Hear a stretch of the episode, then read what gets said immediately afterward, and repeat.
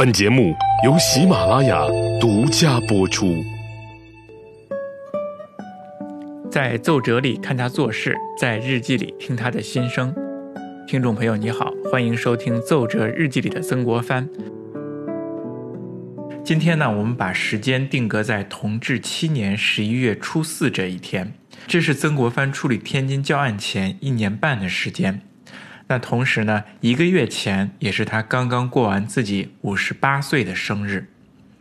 这天的日记开篇第一句呢，他写道：“是日于启程北上入晋。”看来他是要开启旅程了。那么去做什么呢？北上入晋是什么意思呢？晋呢，就是觐见的觐，是古代臣子见皇上的说法。那原来曾国藩他是要收拾行囊去北京面见圣上。曾国藩在此之前呢，一直担任两江总督，他的驻地啊就在南京，那时候叫金陵。皇太后和皇上呢要调曾国藩去直隶任总督，两江总督的位置呢就由马新贻来接替。虽然都是叫总督，但是直隶总督跟两江总督可差得远，他比两江总督厉害得多。直隶总督被称为九大总督之首，管辖的地区呢以今天的河北省为主，还兼顾内蒙古和河南的一小部分。紧挨着天津，是北方的重镇，最重要的一个省份。所以曾国藩此次调任呢，也算是高升。十一月初五这天，他便启程从南京出发，前往北京。曾国藩在南京啊，可不是一个小人物，那是当时最高的地方行政长官。临走那天呢，人民群众呢夹道欢送，那真是锣鼓喧天，鞭炮齐鸣，彩旗招展，人山人海。用这四个词来形容啊，一点都不夸张。曾国藩他自己在日记当中这样说：他剃完头之后，从府衙中出来，发现途中观者如堵，家家相烛，爆竹拜送。你看，家家相烛，爆竹拜送，那翻译起来，那岂不就是锣鼓喧天，鞭炮齐鸣？彩旗招展有没有啊？有，人们还沿街搭起了戏台为他唱戏，沿路呢摆起了酒席为他饯行，所以锦旗招展，人山人海。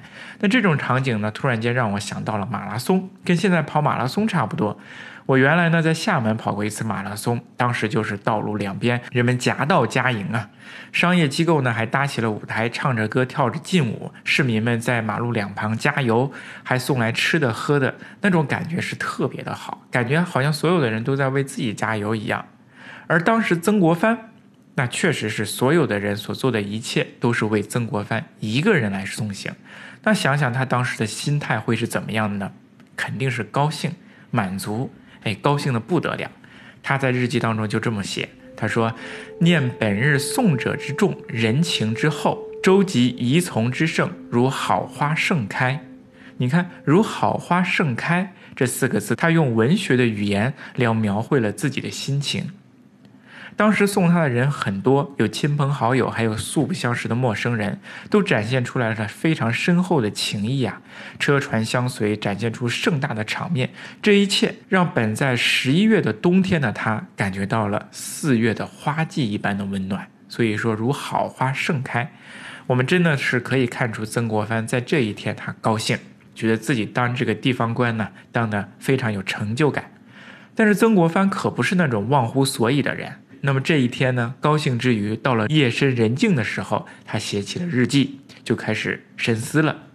他虽然说如好花盛开，但是转笔一写说过于浪漫，凋谢之气恐怕随即相随而至，不胜坠力。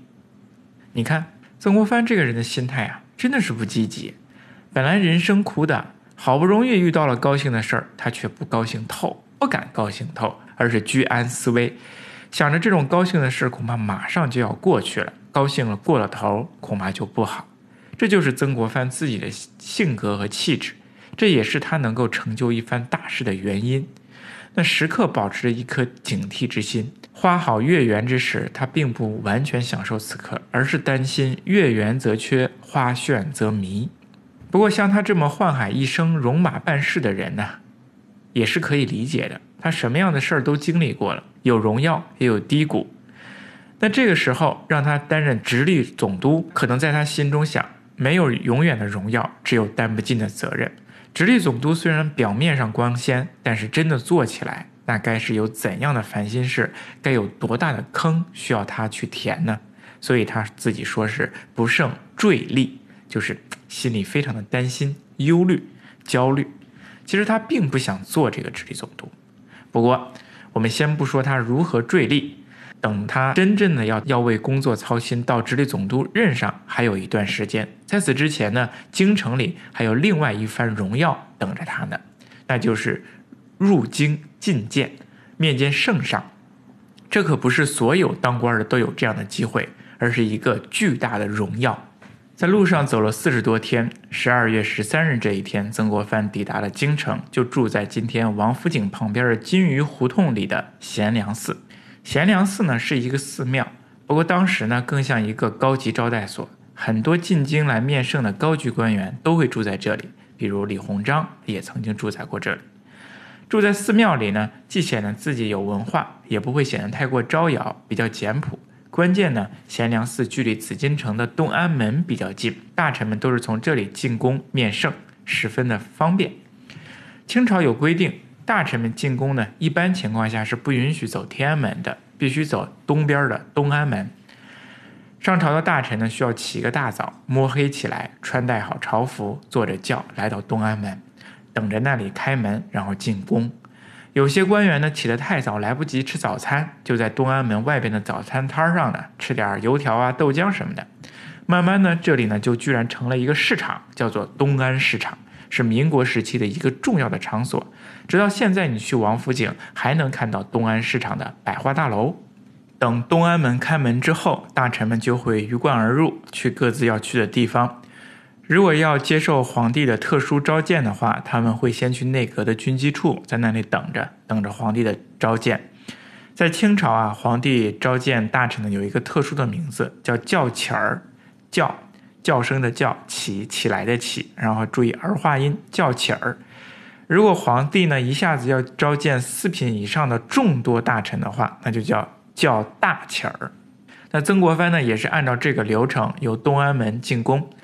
腊月十四这天呢，曾国藩五更天就爬了起来，吃完早饭进朝，先到内务府的朝房里坐着，然后军机大臣呢也都过来跟曾国藩打招呼叙旧。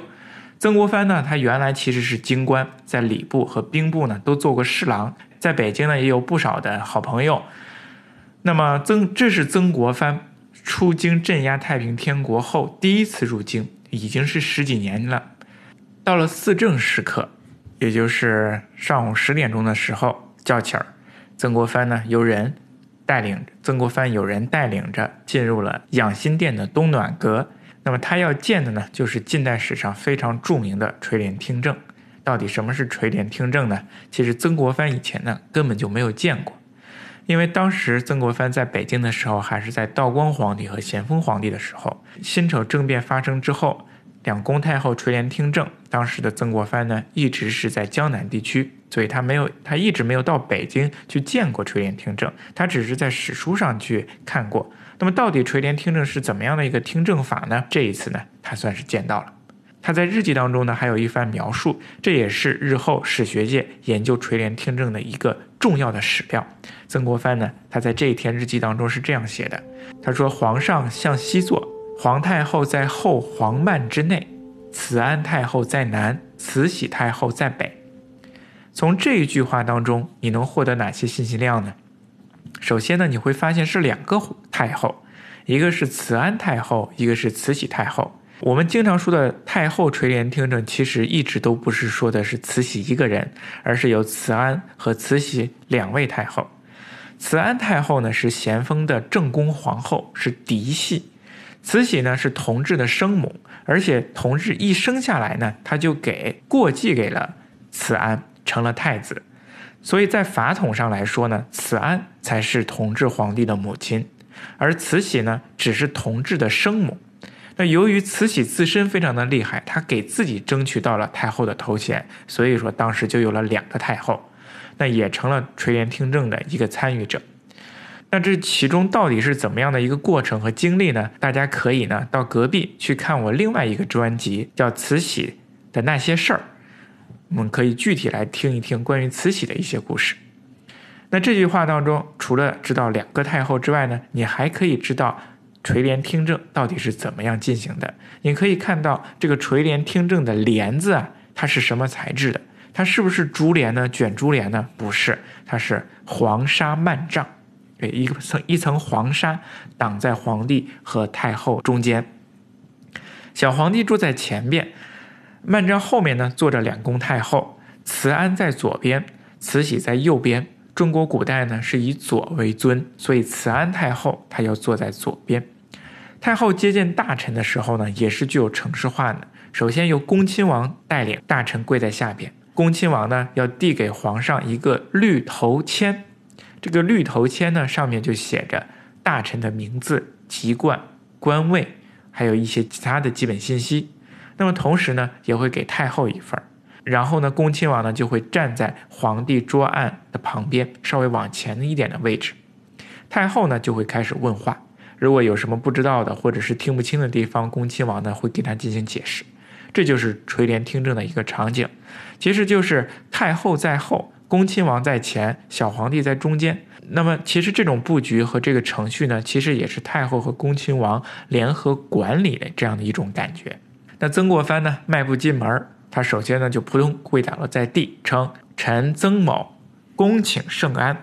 然后呢，摘下官官帽，磕一个头，说：“叩谢天恩。”完毕之后，曾国藩站起身来，向前走几步，地上呢有一个垫子，他就跪在垫子上，跟太后和皇帝进行问话。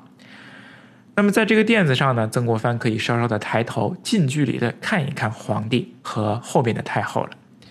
他们几个人呢，其实并不陌生，长期以来呢。皇帝、太后还有曾国藩都一直用奏折进行沟通，但是始终没有见过面。当年曾国藩听说慈禧、慈安两个太后和恭亲王迅速发动了政变，并且稳定了政局啊，他觉得这三个年轻人啊非常的了不起。那现在呢，隔着这一层黄纱一看，哎，发现这两个太后呢都是年纪轻轻的小媳妇儿。那慈禧和慈安呢，也早就知道曾国藩的厉害，知道他是故国大臣呐。特别厉害，主持艰难大局，平定了太平军和捻军，以为呢应该是一个非常雄才大略的人物，那结果今天这一看呢，隔着黄沙朦朦胧胧的看到的却是一个步履蹒跚、微微发胖的老头子。当然了，我刚才叙述的那一段的心理活动呢，都是我自己的意言。不过我相信双方在对话之前。他们双方打眼一看呢，肯定会有一番心理活动的，对人的外貌和外形进行一番打量，看看符不符合自己以前的预期。那接下来呢，奏对就开始了。首先太后发问，太后说：“汝在江南的事儿都办完了吗？”曾国藩说：“办完了。”那勇都撤完了吗？撤完了。遣撤几多勇？曾国藩说：“撤的二万人，留了三万。”太后说：“何处人多？”曾国藩对：“安徽人多，湖南也有些，不过数千。安徽人极多。”太后说：“撤的安静吗？”曾国藩说：“安静。”那太后又问：“你一路走来可安静？”曾国藩说：“路上很安静。”早先呢，怕有一些散兵游勇来滋事，但是一路走来平安无事。这是问了裁兵的一些情况。接下来呢，太后又问：“你出京几年了？”曾国藩说：“臣出京十七年了。”带兵多少年？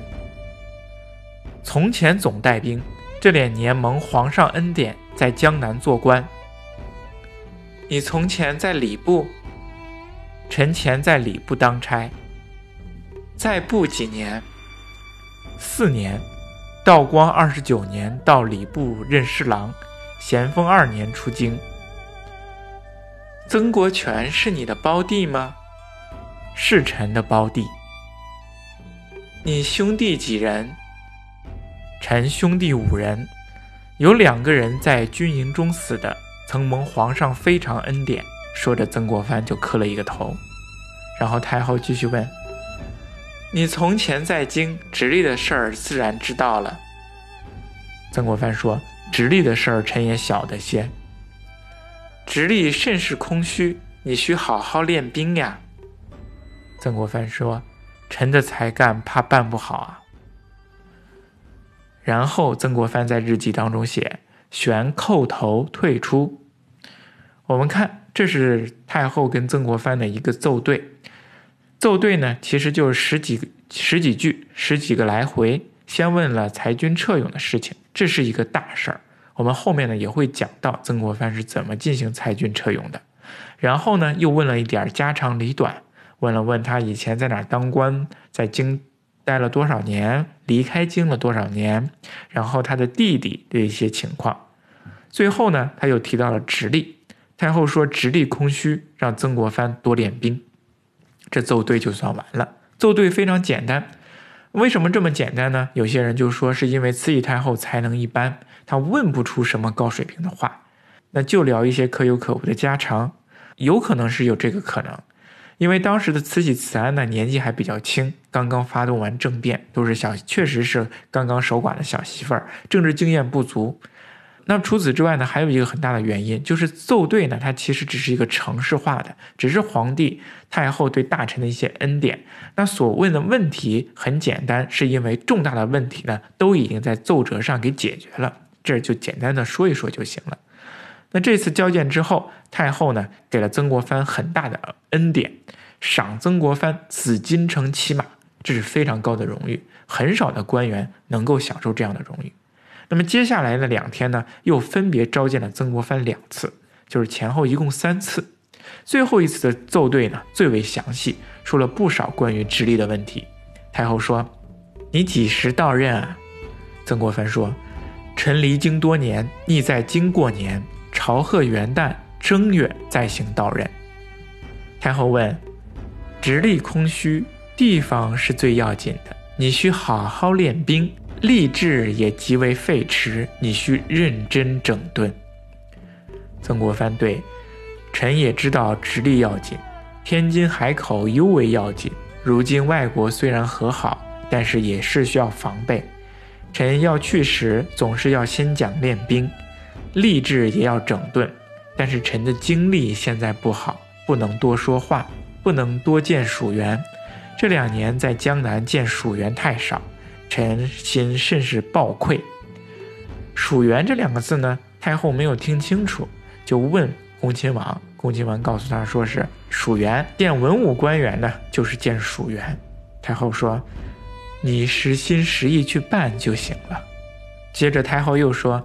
有什么好的将领，尽管往直隶调。曾国藩说：“遵旨，尽力去办，但恐怕办不好。”太后说：“你尽心竭力，没有办不好的。你此次走了多少天呢？”曾国藩说：“十一月初四起行，一共走了四十天。”哎，这就算完了。对完，退出，散朝归狱。我们看这次对话呢，虽然也比较简单，但是有实质性的指示。太后让曾国藩任直隶的时候要办好两件事儿，一个呢是练兵，一个呢是整顿吏治。国家呢经过几年的动荡，尤其是北方捻军的动乱，直隶的兵力啊非常的少，非常的空虚。再加上外国人呢，在天津这个地方呢总是活动，所以说慈禧和慈安两位太后呢总是不放心，觉得京城呢不是很安全，所以他要指示曾国藩，首先要练兵，然后呢要整顿吏治，说直隶的这个官场作风呢也不太好，让曾国藩在直隶任上集中办这两件事情。那这两件事也确实是曾国藩在直隶当中办的。那么我们之前说了，天津教案。是曾国藩在直隶办的一件非常重要的事情。除了这两件，整顿吏治、练兵，还有修建水利，是曾国藩在直隶的三大任务。那么他到底是怎么办的呢？在他的奏折上有没有什么特殊的体现呢？我们下面再几期再讲。谢谢。如果您有任何的问题，请您进行留言。您的留言和点赞是激励我继续做下去来的很重要的动力。谢谢。